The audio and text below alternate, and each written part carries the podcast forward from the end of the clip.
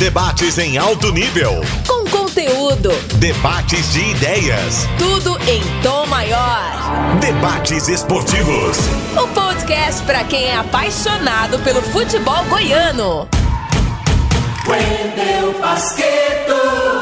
No ar com o podcast Debates Esportivos pelo Sistema Sagres de Comunicação, sempre com um tema específico referente ao futebol brasileiro, em especial o futebol goiano. Edição número 54, hein?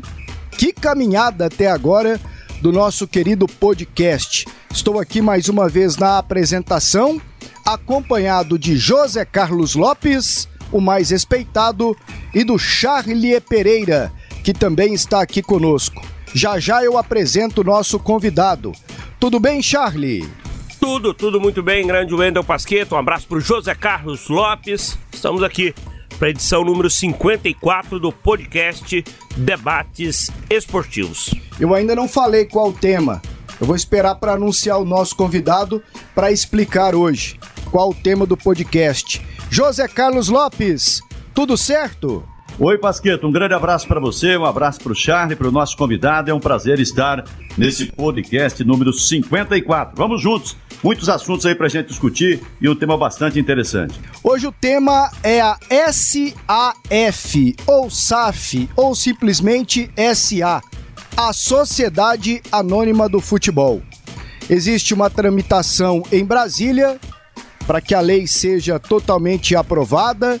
Aliás, já houve a sanção da presidência da República, mas ainda existem outros passos que devem ser dados para que ela seja totalmente aplicada. Para que clubes que hoje atuam como associações, instituições civis, sem fins lucrativos, passem a se tornar sociedade anônima. Empresas assim, como funciona aquela empresa na normalidade, com regras, com direitos e deveres.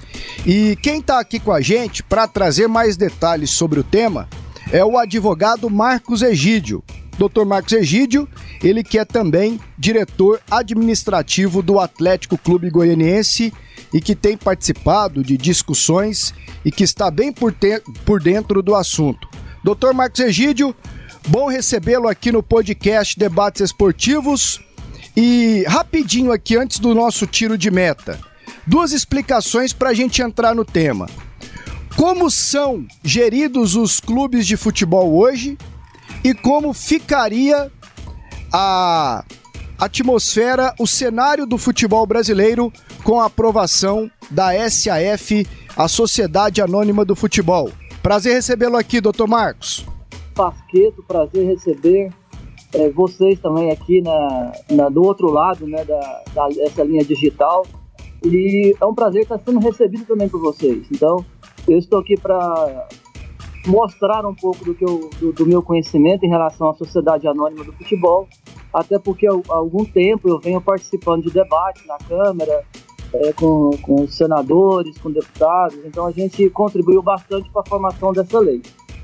Pô, a, a constituição de um clube de futebol antes dessa lei, ela era através de uma associação, é, como são a maioria dos clubes, né? E ela é formada por, por associados, e associados elegem um, um presidente, ou um conselho deliberativo, ou um conselho de administração que administra seus clubes. Depois da Lei Pelé, foi possível criar o clube empresa. Né? Eu tive a participação de criar o primeiro clube empresa é, do Brasil, que foi o, o foi o Grêmio Messi, né? Foi eu que fiz a, o estatuto social do Grêmio Messi como clube empresa. E a gente vem acompanhando esse processo desde, desde o início da Lei Pelé. Agora, com a mudança, né, com esse novo regulamento, a sociedade anônima ela passa a ter uma, um regimento ainda é, de governança diferenciado, com mais transparência para o futebol brasileiro. Então, são dois pontos básicos que a gente tem que, que ver em relação entre associação e uma sociedade empresária. Primeiro, a associação hoje, ela não tem seus dirigentes não têm responsabilidade sobre é, os custos, gastos, a governança, tudo que faz de certo e de errado com seu clube. E na sociedade empresária, sim, ele passa a responder com o seu próprio nome, com seu CPF, com seu patrimônio, é, com tudo que, que, que determina a lei de, de sociedade empresária. Tiro de meta. É hora de colocar a bola em jogo. Bom, doutor Marcos Egídio já deu ali uma entrada do que pode acontecer com a Sociedade Anônima do Futebol sendo implementada definitivamente. Eu já vou convocar aqui o José Carlos Lopes para que inicie o nosso debate sobre o tema. Fique à vontade, Lopes. Tá bom, Pasqueto. Grande abraço ao doutor Marcos Egídio, é um prazer tê-lo aqui.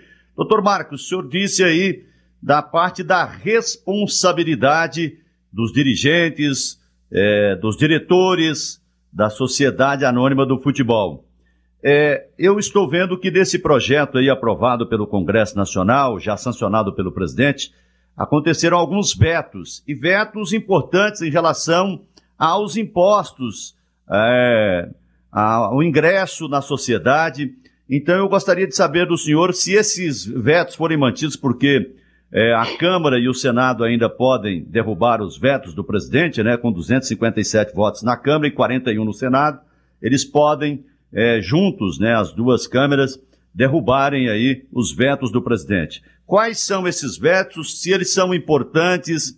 É, sem, é, com esses vetos, os clubes correm o risco de fazer a adesão à Sociedade Anônima do Futebol? Quais são os principais pontos desse veto? e se eles representam um risco para que os clubes, já que não existe a obrigatoriedade de é, haver uma adesão mínima, porque se a lei não conseguir atrair os clubes, ela não vai valer quase de nada, porque é aquela lei morta, né, que a gente fala, ela já nasce morta.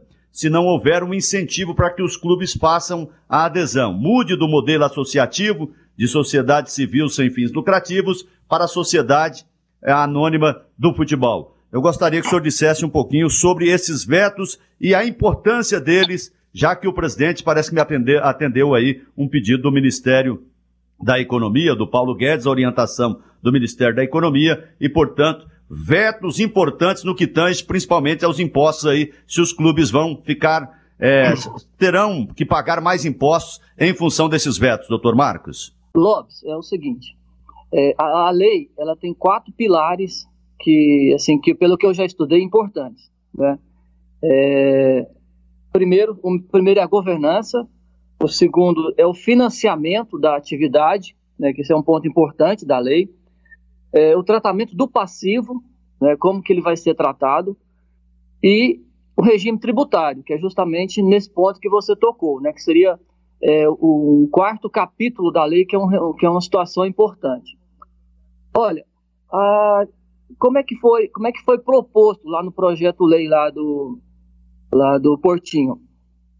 É que a, a nova sociedade anônima do futebol ela teria um regime único, como, é, como acontece, por exemplo, numa microempresa, como acontece é, na sociedade individual, onde você paga apenas um imposto é, e esse imposto é dividido entre, entre PIS, CONFINS, é, imposto de renda, contribuição social sobre o lucro, ele, divide, ele vai dividir dentro desse 5% que é o que o projeto lei estava prevendo. O que, que o, o, a justificativa do presidente?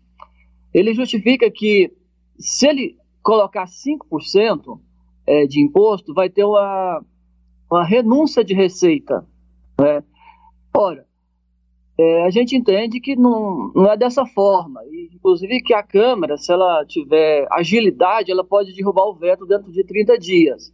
Que eu acho difícil pelo curto prazo de tempo que determina é, o regimento da Câmara. Mas 5% é, não significa evasão de, de receita dentro da nossa ótica tributária. Porque hoje um clube paga 0% né, de, de imposto de renda. Então, a partir do momento que se cobrar 5%, já vai ser um ganho de receita, não vai ter uma renúncia de receita. Mas ele, ele compara essa situação com a sociedade empresária comum, né? comum que eu falo do, do, do fora do futebol. Porque na, se a gente é, se torne sociedade empresária hoje, não vai ser 5% é, na somatória de todos os impostos, vai ser 15% apenas do imposto de renda que será retido na fonte. Né? Agora, vejamos bem, é, como a gente está buscando uma lei para trazer é, investimentos exteriores, porque eu acho difícil arrumar investimento é, com, no Brasil, porque ainda não há essa cultura de início, no, no exterior, no, nos países onde já se investe muito em futebol, na, na forma, a, na forma de sociedade empresária, o imposto é maior que, que o imposto brasileiro. Né? O, o imposto nos Estados Unidos, o imposto na Europa, sempre podem chegar até 50%. Então, é, para o investidor estrangeiro, não assusta nem um pouquinho esse veto, até, que, até porque não há essa preocupação em, em tributar entre, entre 5% ou 15% do que a gente fala aqui no, ou no lucro real ou no lucro presumido. Então, não há essa preocupação do investidor estrangeiro para entrar no Brasil em relação ao imposto, até porque lá eles estão a, a, têm esse costume realmente de recolher impostos diferente do, do, do brasileiro. Uma pesquisa, um documento, na verdade, da Ernest Young, um documento traz que é, 96% de 202 equipes da primeira e segunda divisões das ligas da Alemanha, Espanha, França, Inglaterra e Itália estão nesse regime de sociedade de futebol, né? Sociedade Anônima, aqui está com o nome de Sociedade Anônima de Futebol, que é o mesmo também de Portugal, né? A SAF. O senhor acredita Isso. que aqui no Brasil nós vamos ter essa adesão é, tão grande como a gente tem na Europa, por exemplo, de 96% das equipes que disputam a primeira e segunda divisões desses países? Bom, eu acredito que vai ser um processo demorado, né? porque é, vai, é, primeiro, primeiro porque, porque a questão que a forma com que se administra o futebol hoje é muito emocional, né? Ela, as pessoas não querem deixar o futebol porque por causa de, de regime de poder, vamos, vamos dizer assim. Eu estava estudando a situação do, do da proposta do, do, edital, né? Vamos falar assim, do edital que o Botafogo, Botafogo não, desculpa, o Cruzeiro, ele já publicou que, que o Cruzeiro quer? Ele quer, ele quer ficar com 51% da administração do clube e quer que o investidor pague as contas dele. Né? É, é, o que está no edital. Ou, ou, seja, o investidor ele vai entrar lá com, com valor X para ter 49% e não ter, e não ter nenhuma administração, nenhum poder de gestão, vamos falar assim. Isso não vai acontecer. Né? Então os clubes vão começar no, no, no, em algum tempo entender que quem coloca o dinheiro no clube, ele vai ter poder de, de gestão também, né? de gestão compartilhada. Então não é só não é só é, você esperar alguém para pagar suas contas e você gastar o dinheiro do, do investidor. Não. Isso não vai acontecer em lugar nenhum, nem no Brasil, nem no mundo. É, no Chile, você deu um exemplo, no Chile 100% dos clubes já são sociedade desportiva. Né? A, na Europa, é, apenas dois, né, na, na, Europa, na Espanha, apenas dois clubes não são, o resto todos são. Então, para ter investimento no futebol, é preciso ter garantias de retorno de investimento. E quem investe é, não, é, não é só quem tem dinheiro, é quem tem expertise também no futebol. Então, eu acredito que no Brasil, é, agora já iniciou, é, já iniciou com o Bragantino. Bragantino não é, uma, não, é uma, não é um exemplo da sociedade anônima que foi criada agora, mas é uma possibilidade de clube empresa, se tornar um clube empresa. Então, assim, o Bragantino saiu de uma situação é, mínima, né, ridícula né, em termos econômicos, de, representativos no Brasil, e hoje está brigando na ponta de cima da tabela com possibilidades de disputar uma Libertadores no próximo ano. Então, quando os clubes perceberem que somente essas organizações econômicas vão dominar o futebol, eles vão começar a partir para esses modelos, porque senão não vai sobreviver. Então nós estamos, o Brasil hoje tem 740 clubes registrados na CBF.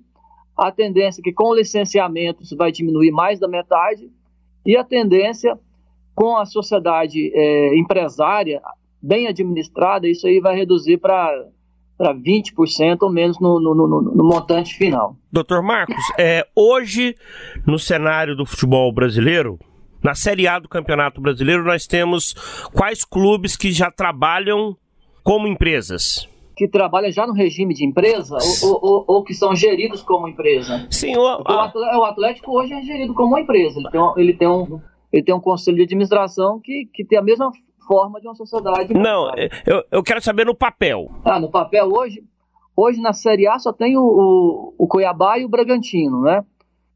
Na Série B, na Série B eu não tenho é, nenhum conhecimento de nenhum clube.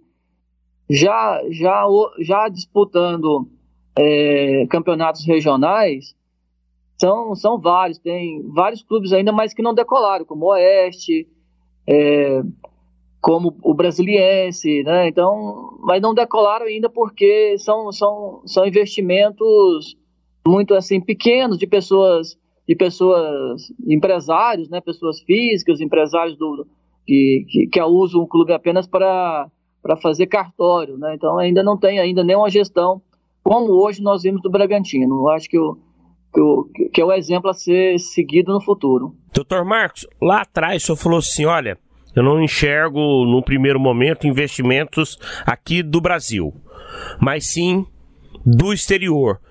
Quem são esses investidores do exterior né, que poderiam se associar a clubes? Por exemplo, o Atlético. Vamos falar aqui do, do nosso representante na Série A do Campeonato Brasileiro. Que tipo de investimento do exterior poderia vir para o Atlético? Tá, então eu vou, eu vou, eu vou, te passar aqui um estudo que a gente tem feito há algum tempo. Né? O que, que acontece? Aí você já entrou já, na, já no segundo ponto é, da lei, né? no, segundo, no segundo caderno da lei, como eu estava falando com o Lopes. Ele já foi para o quarto, você já está no, já tá no segundo. Vamos assim, vamos esgotar os quatro pontos que, ele, é, que é são os pilares da lei, são pontos importantes.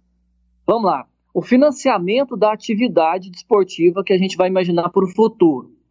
É, o que está acontecendo é, hoje na. A gente deu o exemplo do, da Red Bull. Né? A Red Bull, ela, ela hoje, ela, ela tem um, um Ela coordena um, quatro ou cinco clubes pelo mundo. Né? Eu, eu não sei falar os nomes aqui porque são nomes difíceis, nome alemão, eu não, eu não sei bem falar, talvez você consiga aí identificar quem a Red Bull já hoje é, é dona, hoje falar de clubes, né? Então, o multiclube, é, o que, que ela fez? Ela fez um, um projeto de multiclubes, correto? É, são vários clubes, é, são vários clubes ancorados em uma única organização.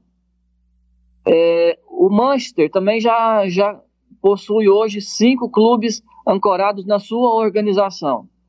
Então, o que, que, eu, o que, que a gente vê? A gente já vê isso nos Estados Unidos também acontecendo, é, a gente vê hoje com sheiks árabes também já comprando vários percentuais de vários clubes, mas é o que é o que a gente percebe é que o que vai dominar o mundo no futebol são, são essas organizações que se organizam em vários clubes. O que, o que não vai ser tão simples é, é, por exemplo, é um clube grande do tamanho do Botafogo fazer parte de uma organização de multiclubes. Mas eu vejo que clubes do tamanho é, do, dos nossos clubes aqui do Centro-Oeste, como um todo, é, de clubes da, da, do Nordeste, né, como, como um todo, fazerem parte de organizações internacionais de multiclubes, de estar ancorado num clube grande, né, europeu, e ele ser um representante de, de, de, dessa âncora aqui na América do Sul. Por né? exemplo, por exemplo, nós temos o senhor citou a Red Bull, e aí ela tem time na Alemanha, tem time né, no, nos Estados Unidos, mas o grupo City também. Tem aí Isso. time nos Estados Unidos, tem time na Espanha, tem o City, que é o principal clube, o Manchester, né, lá treinado pelo Guardiola, tem time na Austrália. É, há um tempo atrás comprou aqui né, o Bolívar. O Bolívar, né, que é tradicional time boliviano. Então, vamos pegar aqui um, um grupo City se associar ao Atlético. É isso que o senhor está destacando. Eu estou colocando um exemplo assim, né? O Atlético estaria aberto para esse tipo de parceria, para esse tipo de, de, de, de alinhamento. Sim, exatamente. São, é, porque são duas possibilidades, né? Ou você entrar nesse alinhamento, né? é, para você participar de um grupo, aí você deixa de ser é, um clube isolado dentro de um, de um continente sul-americano, porque eles não vão entrar é, em dois em dois clubes no, no, no, no, continente por causa da questão da, do impedimento da, da Comembol. Então eles vão escolher um clube. Um, um, você fala assim, um, uma gestão dessa vai escolher um clube no Brasil. Aí o Atlético caiu nessa, nessa, nessa graça desse grupo. Sim, nós vamos fazer parte. Aí o Atlético vai possuir ações do grande, do grande é, conglomerado e vai ser é, gerido também por, por esse grupo. Então, essa é uma possibilidade. A segunda seria é, um investidor único chegar e falar: não, eu quero investir, eu quero ganhar dinheiro com formação de atletas, eu quero ganhar dinheiro com premiações, então eu vou investir aqui com venda de atletas, eu quero investir aqui um valor X e ter um percentual. Essa, essa é outra possibilidade. Como é que é feita essa transição é, para você deixar de ser do modelo atual para o modelo de sociedade anônima. A transição interna tem que ter aprovação do, dos atuais conselheiros, né? E como é que ficaria também a questão de eleição e escolha, não sei se seria presidente ou CEO, diretores e tudo mais nesta alteração, doutor Marcos? São esses dois pontos que eu gostaria de saber, depois o Lopes pode ficar à vontade. Pasqueto, cada, cada clube ele tem seu estatuto social e, e, e ele determina como que tem que ser feito é, a, sua, a sua gestão interna, né? Eu, eu, por exemplo, agora eu tive a oportunidade de estudar é, todos os estatutos da, da Série A, porque eu, tô, eu faço parte do grupo de estudos da Liga, né, da formação da Liga do Futebol. Então a gente, a gente já, é, como eu faço parte do jurídico, tenho que estudar todos os estatutos até para saber se como é que faz essa transição para a liga, né? Então, mas é, é um processo muito é, é, é, um processo muito parecido com o que seria feito uma transição para uma sociedade anônima. É, então, assim, mas no, no, no, geral, como é que funcionam os clubes? Todos eles possuem é, associados, os associados, é, eles têm que se reunir numa assembleia e aprovar a, a, a uma das possibilidades que seria a criação da Sociedade Anônima do Futebol. Pode acontecer, aí, aí pode acontecer duas hipóteses. Ou o clube deixar de ser associação e passar a ser sociedade anônima, essa é uma possibilidade. E a segunda possibilidade é que o clube criar, paralelamente, uma sociedade anônima para gerir o seu patrimônio tangível e intangível, que seria patrimônio físico e o patrimônio desportivo, né, que é são direitos econômicos e toda a parte de é, toda a parte de possibilidade de vendas de marca. Então seria essa possibilidade. Na primeira, na primeira possibilidade, todos os associados do clube viram sócios, né, viram ou viram acionistas, vamos falar assim, porque é uma sociedade anônima.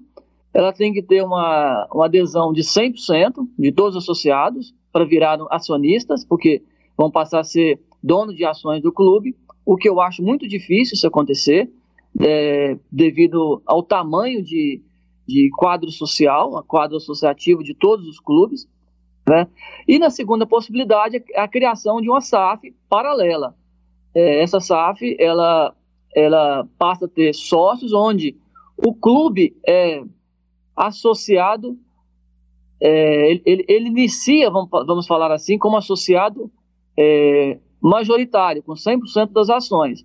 E aí, decorrer do tempo, ele vai colocando no mercado ações para vender e vai pagando suas dívidas, vai investindo no futebol. Então, essa, essa é a segunda hipótese, é, é a que eu acredito que vai acontecer em, todo, em todos os clubes é, de primeira e segunda divisão do futebol é, brasileiro, porque são clubes assim de, de, de, de, mais força hoje no mercado. Agora, clubes pequenos, menores, que estão. É, que, que tem poucos associados, esses clubes cartórios, isso aí já vai ser mais fácil de fazer a, essa transição. Bom, doutor Marcos, uma das perguntas era exatamente essa. É, essas ações ordinárias de classe A, elas são no mínimo 10%, né, correspondem no mínimo a 10% do total. Elas são reservadas, eu diria assim, para os atuais sócios dos clubes, né?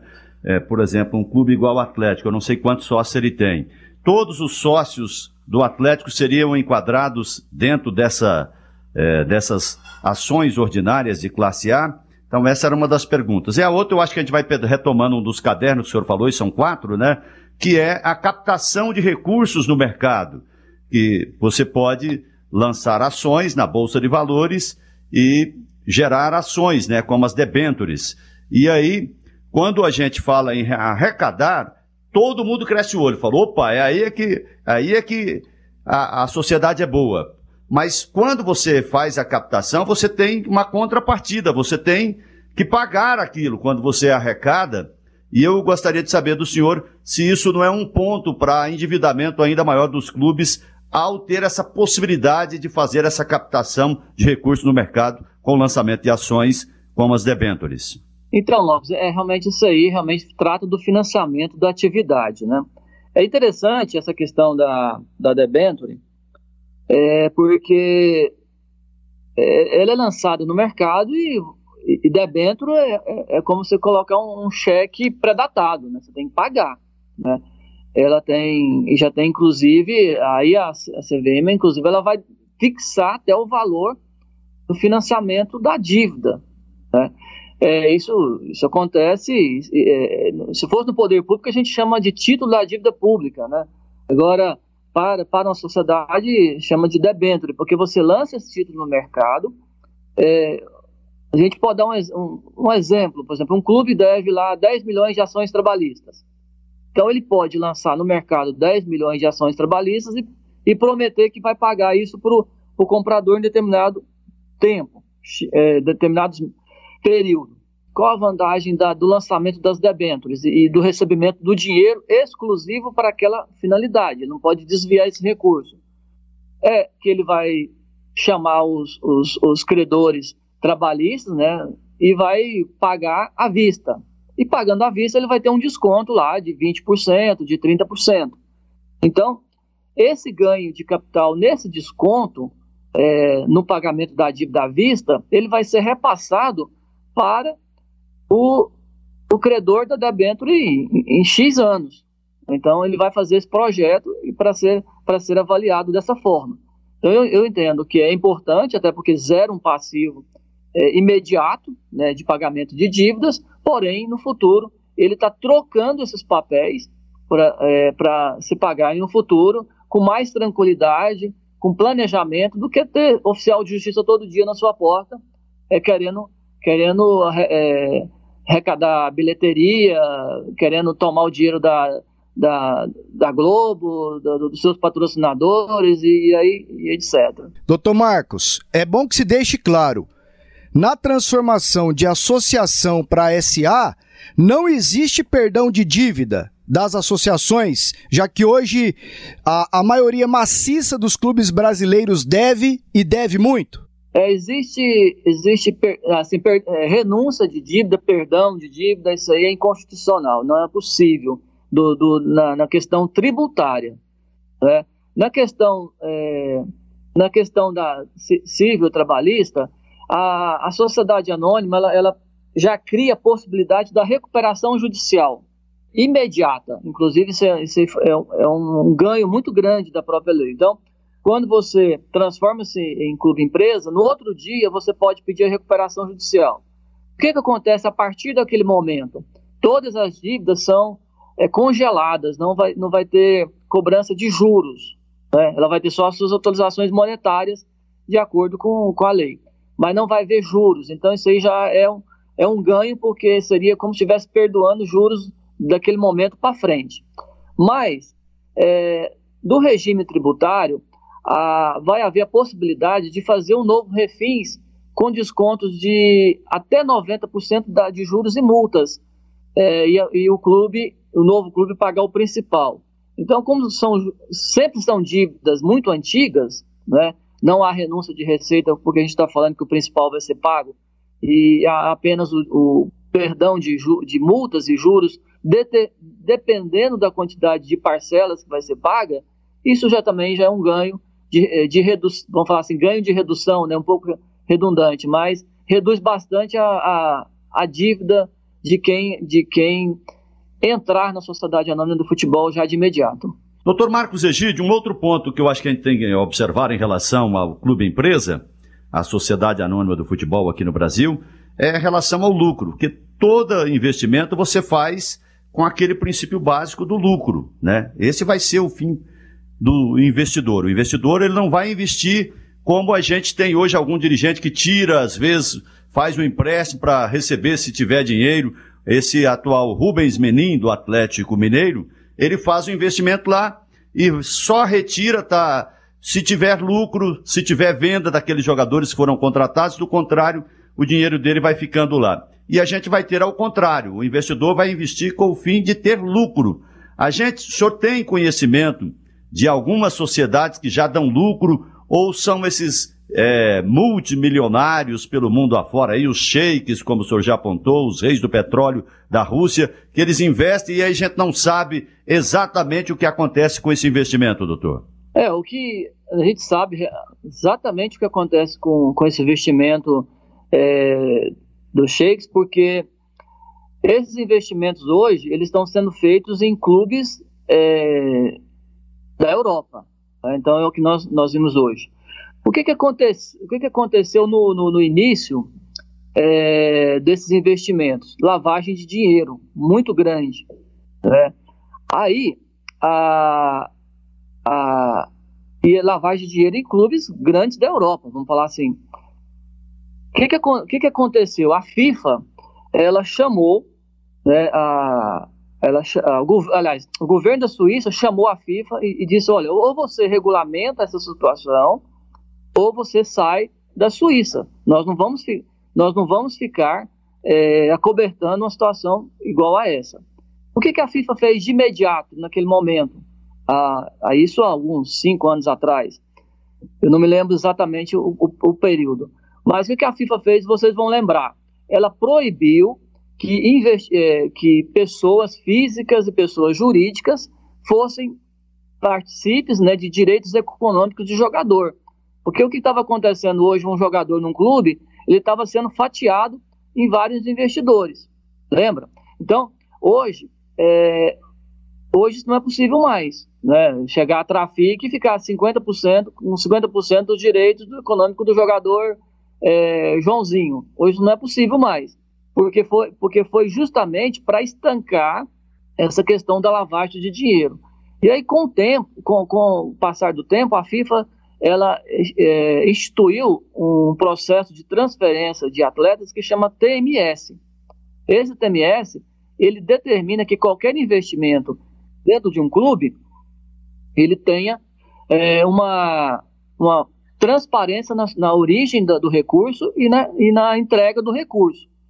E esse TMS ele, ele, ele, ele bloqueou qualquer possibilidade de lavagem de dinheiro no futebol internacional. Então, hoje, é, quando a gente fala é, de, de, de sheiks árabes ou, ou chineses que, que, vão investir no futebol, não há a menor possibilidade hoje de entrar dinheiro no, no, no país hoje de uma forma irregular, até porque ela é fiscalizada de, de início, é, se for em transações de jogadores pela FIFA, na chegada pelo Banco Central. Então não, não há qualquer possibilidade de ter algum recurso que não seja lícito no mercado internacional hoje. Dois pontos com o senhor, doutor Marcos, né? Essa é uma opção. Os clubes não serão obrigados né, a migrar para esse modelo. Correto. Outro questionamento. Hoje, o senhor falou de Bragantino e Cuiabá, são os clubes assim que estão na linha de frente do futebol nacional, que estão entre os clubes que já adotam essa prática. Além do Atlético, que a gente vê o interesse se preparando para essa mudança, para esse cenário. Quais outros clubes também estão, a exemplo do Atlético, prontos para virar empresas? É, hoje hoje eu te, eu te falo que o América Mineiro ele já está pronto, né? Ele eu acho que até mais pronto que o que nós, porque ele já ele já, já está negociando, é, já já tem isso aprovado o, eu vejo o Juventude né, como um clube pronto para essa formatação. Na, no cenário hoje paulista, a gente vê lá a Ponte Preta já também já está o clube já está bem encaminhado para essa formatação. O Bahia tem se preparado muito, o Belitani tem estudado muito essa possibilidade e ele, ele tem se preparado é, internamente, porque você tem que se organizar, tem que organizar primeiro a sua, sua casa, né, para depois mostrar ela para o mercado. Ela tem que estar tá bonita, tem que estar tá bem arrumada, tem, é, tem que estar tá bem lavada, vamos falar assim, para mostrar para o mercado toda a transparência. É, nós ve eu vejo também é, no Nordeste, assim, eu, eu, fiquei sabendo que o Fortaleza foi consultado já também por um grupo, por um grupo de, de, de árabes, né, que já fez uma consulta. Então, o mercado está se movimentando, mas como é muito embrionário, não sabe o que vai acontecer. É preciso iniciar um, esse processo é, por um clube no Brasil, é, de um clube assim da Série A ou Série B, iniciar como não foi o caso do Bragantino. O Bragantino não serve de exemplo para os clubes é, hoje da, da, da, Série A e Série B, mas é preciso iniciar algum trabalho para ver como é que essa movimentação vai ser feita. O não se sabe ainda quem será esse pioneiro. O Atlético já foi procurado por algum grupo?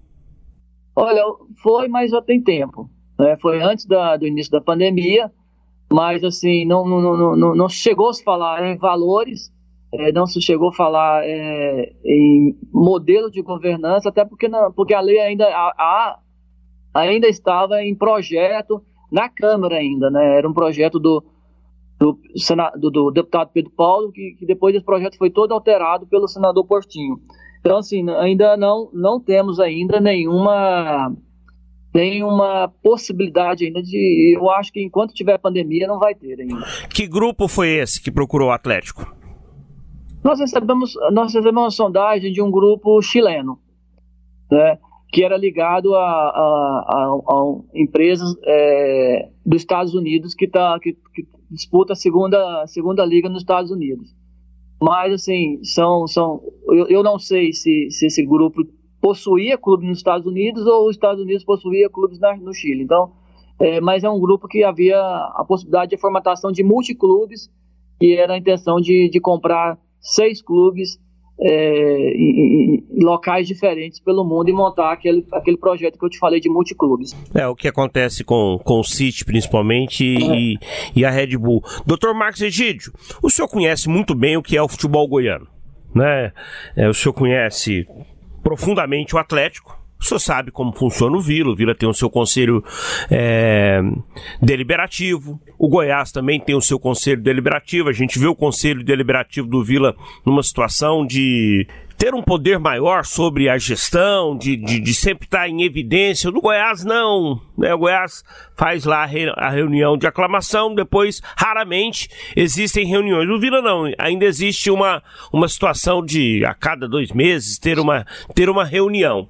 O conselheiro do Vila lá, por exemplo, o Charles, ele é conselheiro do Vila Nova Futebol Clube, ele paga lá o meio salário mínimo, um salário mínimo lá todo mês. Aí o Vila vira empresa. Como é que fica o Charles? O Charles ele continua conselheiro do Vila Nova, normalmente, porque você deu o exemplo do Vila Nova, vamos lá, vamos seguir, né? O, continua conselheiro da mesma forma. É, o CNPJ continua existindo como associação. O clube não deixa de existir. É, o clube vai ter um continua com seu presidente, né, nosso amigo Hugo, administrando o percentual das ações na sociedade anônima.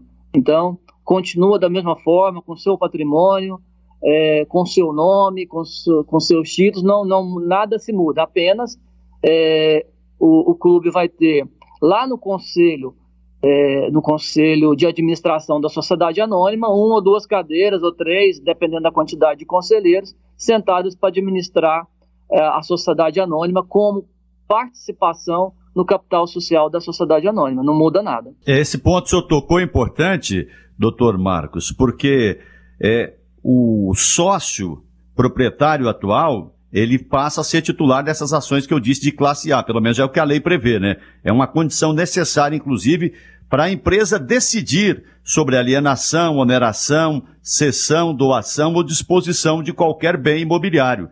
Então, acho que o sócio, o atual, o atual sócio da sociedade civil sem fins lucrativos, né? Ele vai ter esse privilégio. A lei reserva a ele essa condição de ser titular é, de ações classe A. E, e, e ele passa a ser importante, inclusive, para essas votações, né? Exatamente. É, porque o que, que acontece? É, ele, a princípio, a princípio esses, esses novos esses novos é, acionistas, né, eles não vão ter receitas é, de, de ganho de capital, porque os clubes vão precisar de maturar algum tempo de investimentos para começar a ter lucro. Na, na associação, a associação ela não tem lucro, ela não pode ter lucro. É, o Atlético, Vila, Goiás, a gente está falando aqui de exemplo, não pode ter lucro, porque se tiver lucro, ele tem que recolher imposto, mesmo na associação. Então, é, como que é tratado o nosso regime? Como, é, a, a, quando a Natália mesmo me entrevistou em abril, olha, o Atlético teve 2 milhões e lá e meio de lucro? Não. O Atlético, em 2020, não. O Atlético teve um superávit, que, não, que, é, que é um, uma, uma, um dinheiro que fica guardado no caixa, mas ele não é lucro. Então, porque se a gente tratasse como lucro, a gente teria que tributar, mesmo na associação. Então, ele teve um superávit. Esse superávit ele pode ser distribuído entre seus, entre seus associados? Não pode. Então, o que, que, vai, que, que vai acontecer com a sua pergunta? Eu acho que você está um pouco equivocado em relação às ações de classe A. O clube ele, ele vai possuir um número X de ações de classe A.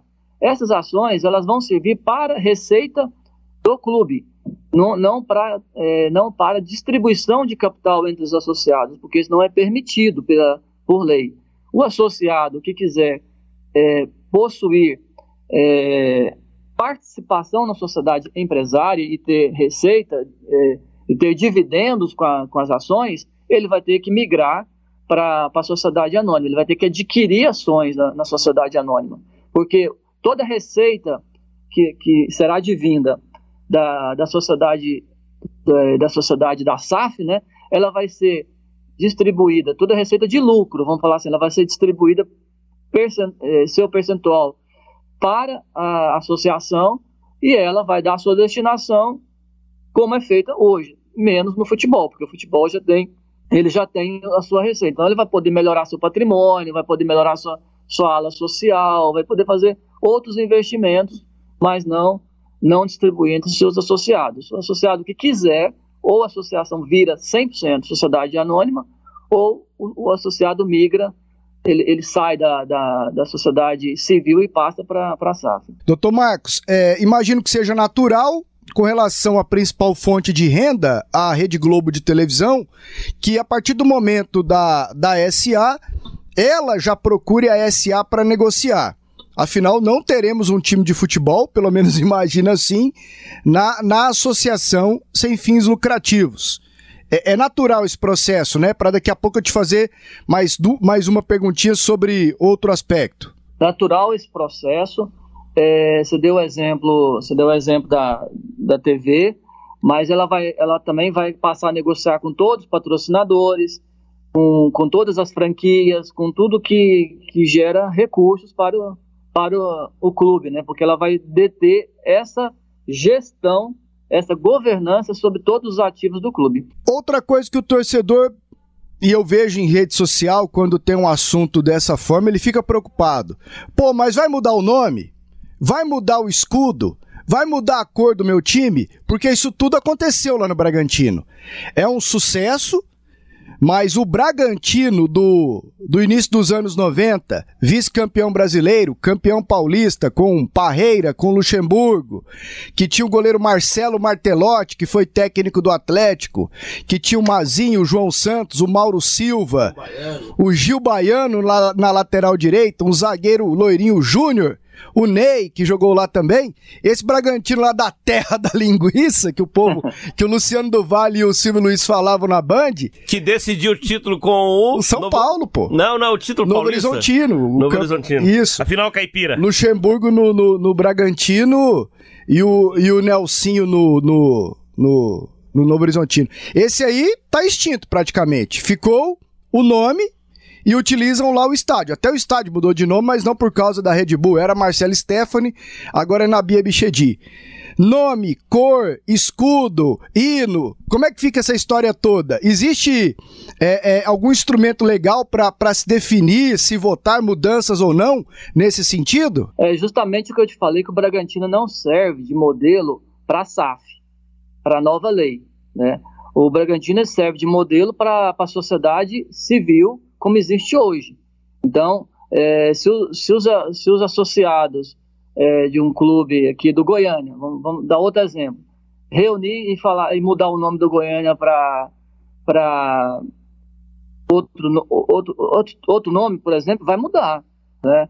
Se os associados decidirem que isso vai acontecer, então esse é o exemplo do que aconteceu com o Bragantino. Então, ele não serve para a SAF, porque a SAF ela tem um capítulo inteiro que veda qualquer tipo de mudança de nome, de insígnia, é, de cores, de, de qualquer que seja qualquer que seja a, a, situação. Então, os títulos, tudo isso vai pertencer, vai pertencer, continuam pertencendo ao clube, né? A SAF, o que, que ela vai fazer? É qual que é a, que, que a SAF apenas vai fazer? Ela vai administrar o futebol do clube, só isso. Nós, nós não temos uma outra modalidade de sociedade sendo criada é, para a sociedade econômica. Ela apenas vai adquirir os direitos de gestão dos ativos e vai ganhar de, dinheiro com a gestão dos ativos. Então ela vai continuar da mesma forma, não há nenhuma possibilidade de mudança e o torcedor nesse ponto ele pode ficar muito tranquilo. É mais fácil isso acontecer enquanto associação. Né? É, vou, vou, te dar o um exemplo do Atlético. O Atlético mudou o seu escudo. Quem aprovou foi a associação. Se fosse a SAF, ela não tinha condições de, de fazer essa mudança de escudo, nem se tivesse 99% das ações da, do, do, da nova gestão. É, quem pode fazer as mudanças é só, é só a, a, associação, porque ela não vai deixar de existir.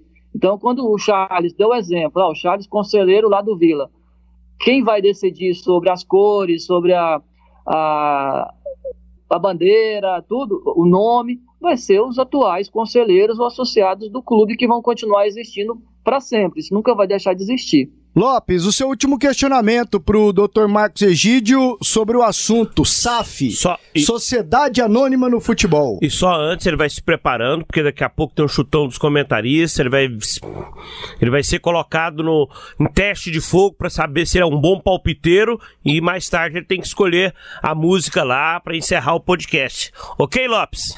Ok, vamos lá então.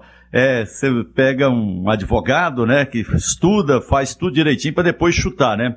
Faz tudo com segurança jurídica, um estudo profundo, aí chega no final vai ter que chutar. Mas é o futebol. Doutor Marcos Egídio, essa lei ASAP, ela é, só é para os clubes de futebol. Ela não pode, por exemplo, ter adesão das federações, de confederações, é isso? Para depois eu desdobrar a pergunta final é uma, é uma possibilidade também de confederações e associações também virarem é, é, sociedade anônima do futebol. É como, tá, como acontece com as ligas tá, é, que viram, né, que fazem também investimentos. Essa possibilidade ela existe além dos clubes. Mas eu acho, aí eu já não tá. vejo nenhuma possibilidade nesse sentido de acontecer. Tá. Só para então concluir, como é que vai ser essa relação de uma de, de os clubes, empresa, eles são de de iniciativa privada, né, tem fins lucrativos, com essa relação das organizações que organizam, que patrocinam os campeonatos, que são entidades é, de associação sem fins lucrativos. Como é que vai se dar essa relação? O senhor acha que ela é, combina, que vai ser conflitante ou não? Não, não vai ser conflitante. A gente fala aqui de Federação Goiana, é, o, o Grêmio Anápolis é uma sociedade anônima do futebol. Tanto que foi eu que fiz, é, como eu falei lá no início, foi eu que montei o estatuto social né, do, do Grêmio Mense e ele migrou ele migrou para Anápolis e, e, deixou de ser Grêmio Mense e passou a ser Grêmio Anápolis. Então é, é uma relação normal que nós temos com, com nós associações temos com o Grêmio com o Grêmio Anápolis hoje, inclusive até com a uma, já hoje com as negociações de atletas, né? inclusive o, o Lucão veio emprestado para o Atlético, né? então já essa relação é muito boa e a relação muito boa com a federação também. Então eu acredito que isso vai continuar da mesma forma.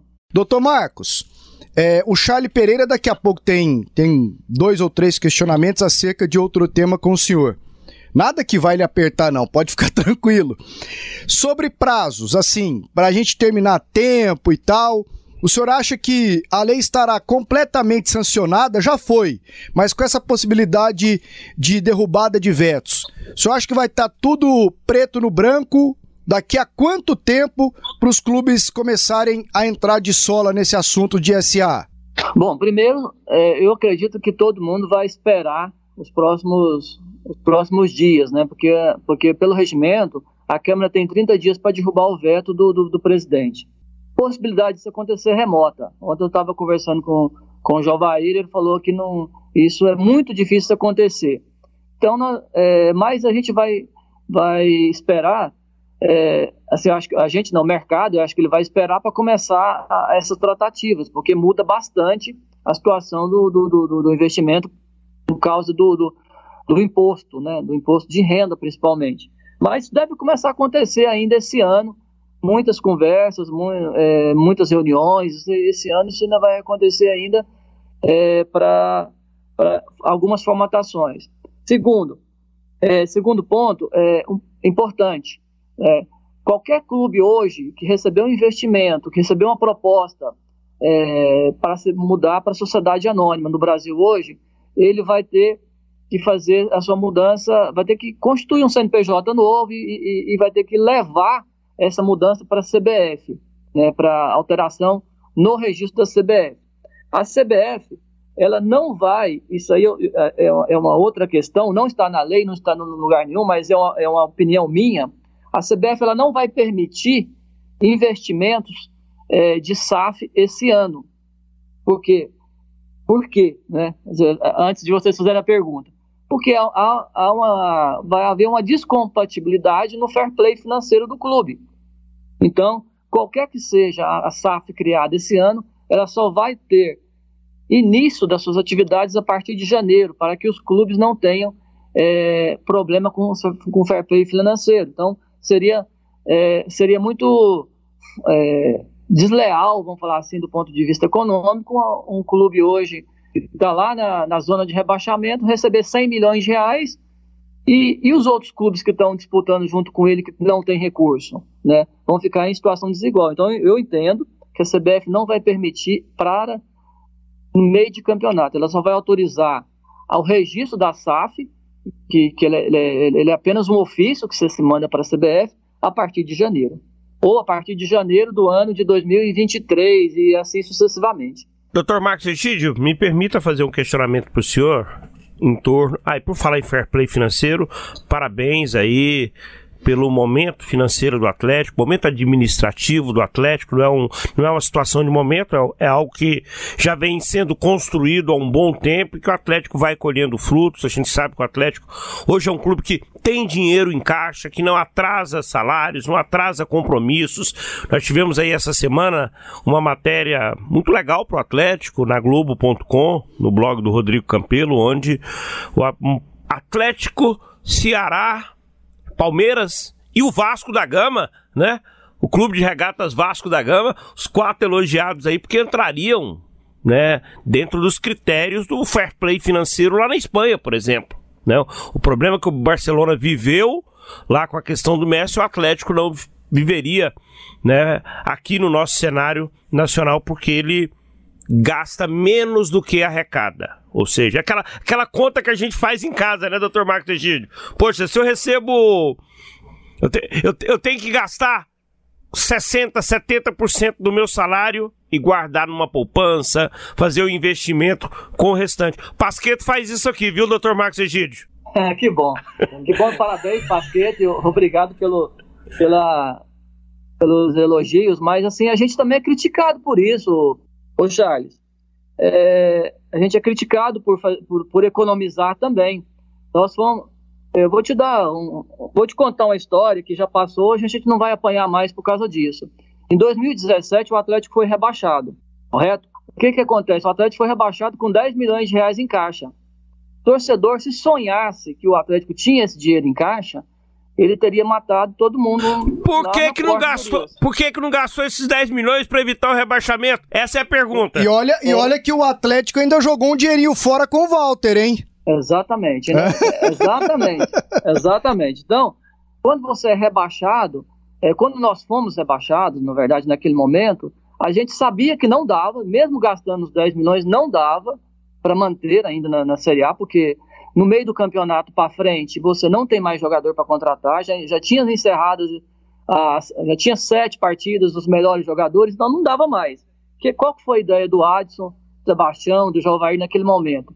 Olha, ano que vem nós vamos usar esse dinheiro para subir de novo. É muito mais fácil do que você gastar e, e ainda cair, né?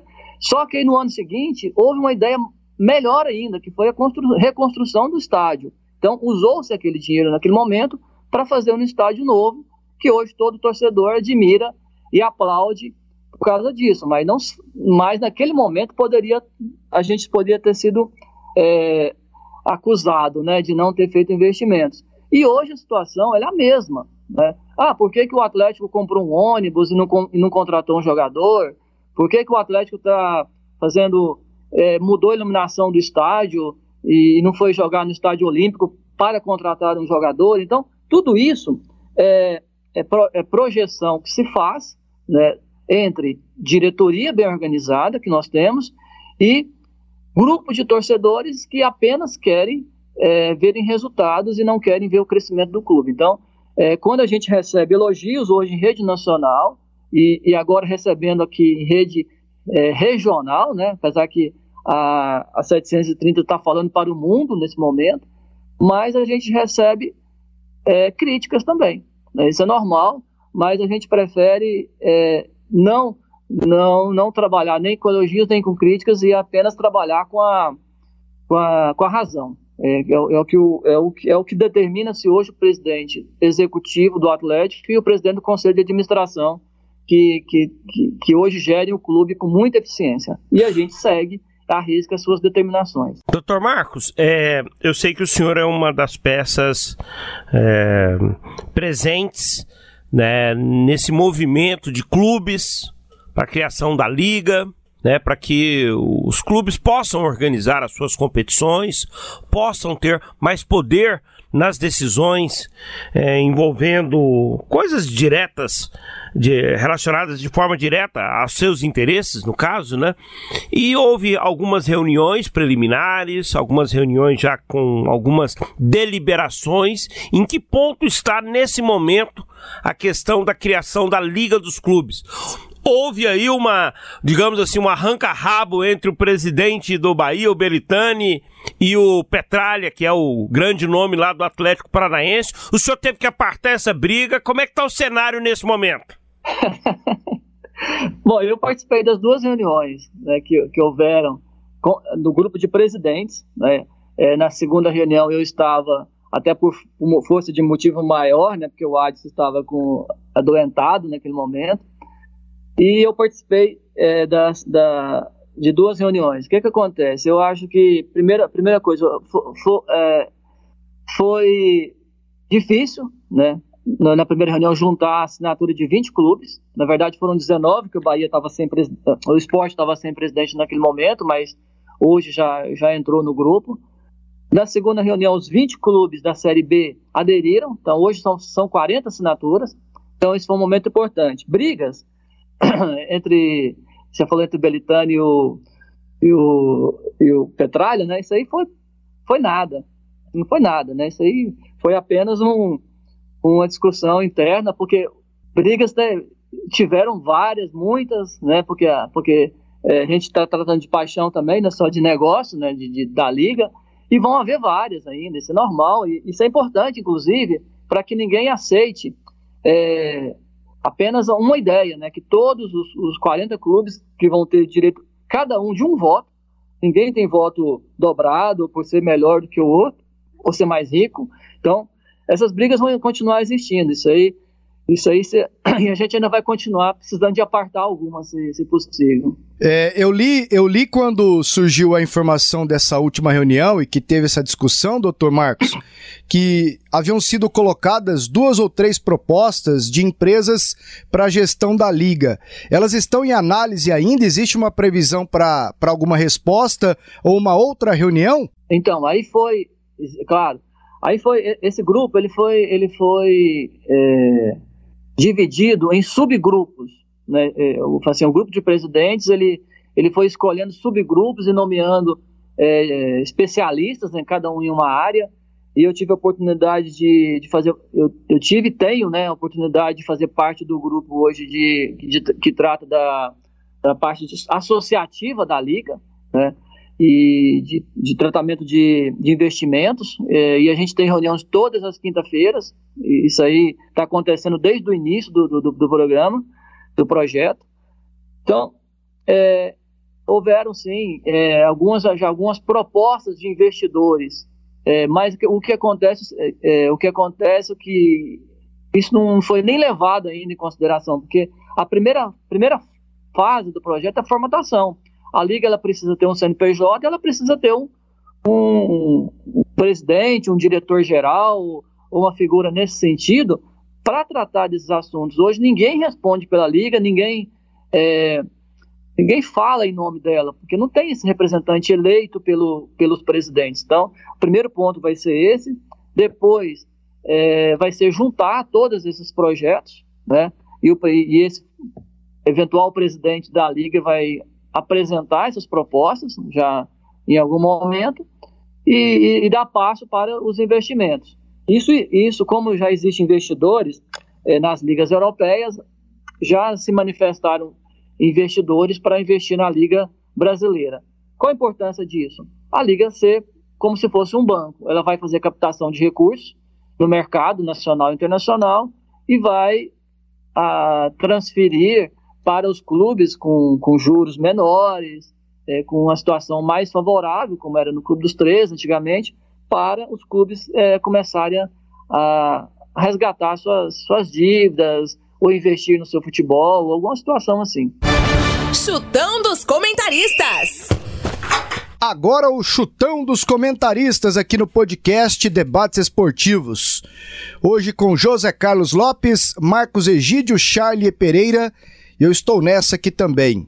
Lopes, Bragantino e Juventude. 2 a 0 para o Bragantino. Doutor Marcos. 3 a 1 para o Bragantino. Charlie. 2 a 0 Bragantino. 4 a 0 Bragantino para mim. Atlético Mineiro e Palmeiras. Lopes. 1 a 0 para o Atlético Mineiro. E aí, doutor Marcos? 2x1 pro, pro Atlético Mineiro. Charlie. Eu acho que vai ser um jogo assim que os times vão poupar muitos titulares por conta da semana que é vem, possível. Copa Libertadores. Eu vou de Palmeiras. 1x0, quero ganhar sozinho. 2x0 Atlético Mineiro. São Paulo e Grêmio, Lopes. 2x1 para o São Paulo. E aí, doutor Marcos? 1x0 pro Grêmio. Para mim, 1x1.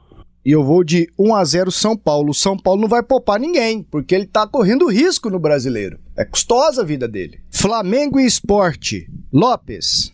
3 a 0 Flamengo. Doutor Marcos. 1 a 0 pro Flamengo. Eu vou Charlie. de 2 a 0 Mengão. Podia ser 5 a 0 pro esporte, mas vai 2 a 0 Flamengo. Fizeram um acordo de redução de 30% lá no esporte até o final do ano. Thiago Neves deu declaração que aceitou, só que eu não acredito nele. 5 a 0 Flamengo. Fala, Zezé. Corinthians e Ceará. Lopes. 1 a 0 pro Ceará. Doutor Marcos. 0 a 0 1 a 0 Corinthians. E eu vou de 1 a 0 Corinthians também. O Santos foi ajudado pelo VAR na Sul-Americana e eu quero. Até agora não ouvi nada aqui nesse, nesse programa. Eles ficam, ficam caladinhos. Ficam quietos, né? É caladinho. Quanto Libertar. Fortaleza e Santos, Lopes. Fortaleza 2 a 1 Doutor Marcos. É, Fortaleza, Fortaleza ganha esse jogo. Vou falar com facilidade, uns 3 a 0 Para mim, 1 a 0 Fortaleza. 3 a 1 Fortal. Cuiabá e Atlético Paranaense. Lopes. 1 a 0 para o Furacão. Doutor Marcos. Mas o Cuiabá cresceu, viu? Vou colocar 1 a 1 Charles. 0 a 0 2 a 1 para o Furacão. Internacional e Fluminense. Lopes. 2 a 0 é, Internacional. Doutor Marcos. 1 a 0 pro Fluminense. Eu vou de 1 a 0 pro Inter. 2 a 1 Inter. Chapecoense e América Mineiro. Lopes. Nossa senhora, 1 a 0 Chapecoense. Doutor Marcos. 0 a 0 Vou de 0 a 0 também com o Dr. Marcos. Do, eu vou de 2 a 0 pro, pro América. Bahia e Atlético. Lopes. 1 a 1 Eu vou de 5 a 0 pro Bahia. Ah, vai, Charles. Eu tô vendo aqui a cara do Dr. Marcos Ergide aqui no, no vídeo interno. O Charles é doido. Doutor Marcos. Vou de 1 a 1 Vou de 1 a 1 Atlético e Bahia. Tá, vou, de, vou deixar o Doutor Marcos por último. Eu vou de 0 a 0 Igual foi lá em Fortaleza. Vai, Doutor Marcos, usa o coração. Não, eu. Ó, ó, aqui, aqui, aqui vale dinheiro. Não, tem que usar a razão. É, eu vou, eu, assim, eu vou, eu vou. Nesse, nesse jogo eu vou ensinar vocês né, como é que, como é, que é futebol. Nós vamos ganhar de 1 a 0 no final do no segundo tempo. Fala de quem é o gol aí, porque se eu acertar, depois o senhor tem uma mirinda comigo. Zé Roberto. Só tem três, hein? Precisa sacudir mais a roseira. É, não, vai... então, então tem que ser logo no início do segundo tempo, porque o Barroca tira ele sempre para colocar o Lucão. Não, aí, aí, eu já não posso entrar nesse assunto, né? Quem vai sair, quem vai entrar. Tá aqui, ó. Se o senhor acertar, tá tudo certo. Vamos se lá? Acertar, se eu acertar, o Barroca vai falar que eu tô mandando bilhetinho no, no oh, bolso. Mais um? mais um.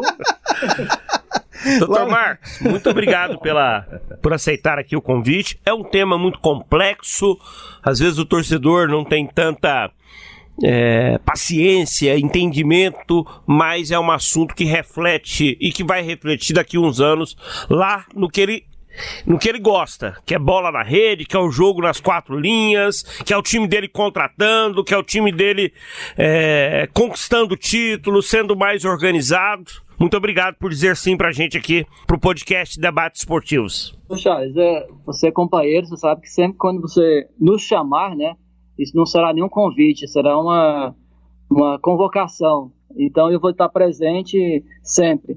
Essa lei, realmente, essa lei é uma lei importante para o futebol brasileiro, a lei 14193, né? Até muita coincidência, né? 193, porque é o telefone do bombeiro, né?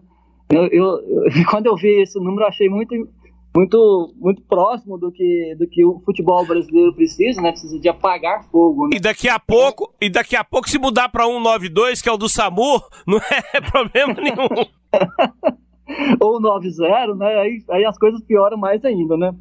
Mas a, a questão, a questão assim, eu, eu espero realmente que essa, que essa lei ela não só apague fogo, mas ela realmente resolva o problema, é, pelo menos do, do, da grande, da grande massa é, forte do, do, futebol brasileiro, né, que são os grandes clubes, né, que, que geram jogadores, que, que, que faz acontecer a, as grandes emoções do futebol. E aqui sempre terminamos com uma música, Dr. Marcos Egídio. Fique à vontade para escolher a sua e obrigado pela participação. Olha, sem acertar três resultados, já tem música? Vamos lá. Eu gosto assim, de várias músicas, mas se, se uma música ligada ao futebol, né? É, acho que muita gente escolheria o Skank, mas eu, eu gosto muito da música do, do Chico Buarque, que é o futebol, que ele, ele, ele, trata, ele trata figuras de linguagem que a gente vê no futebol hoje, né? Como fala lá de, é, de folha seca, de rasgando o chão, de costurando linha, é, toca para Mané, toca para Didi. Então eu acho, eu acho tão folclórico, tão bonita essa música, se eu gosto muito dela, se eu puder colocar ela aí para o torcedor relembrar essa, essa grande, esse grande momento. E ao Chico, né, doutor? E ao Chico Buarque, né, que, que fez parte da nossa geração né, de, de, de, de movimento pela democracia no Brasil. Para estufar esse filó, como eu sonhei, só se eu fosse o rei. Para tirar efeito igual ao jogador, qual compositor para aplicar uma firula exata que pintou para emplacar em que pinacoteca nega pintura mais fundamental que um chute a gol com precisão de flecha e folha seca parafusar algum João na lateral. Não, quando é fatal. Para avisar a finta, enfim, quando não é. Sim, do contrapé para avançar na bagageometria, o corredor. Na paralela do impossível, minha nega. No sentimento diagonal do Obengo. Rasgando o chão e costurando a linha. A bola do homem comum, roçando o céu senhor chapéu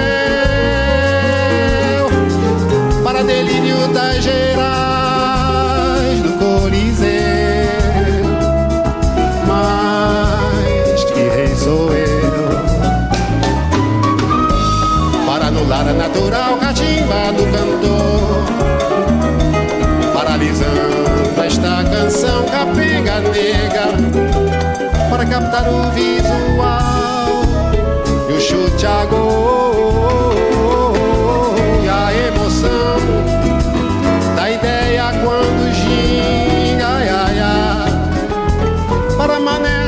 para Didi para mané. Mané para Didi para mané. Para Didi para pagão. Para Pelé e canhoteiro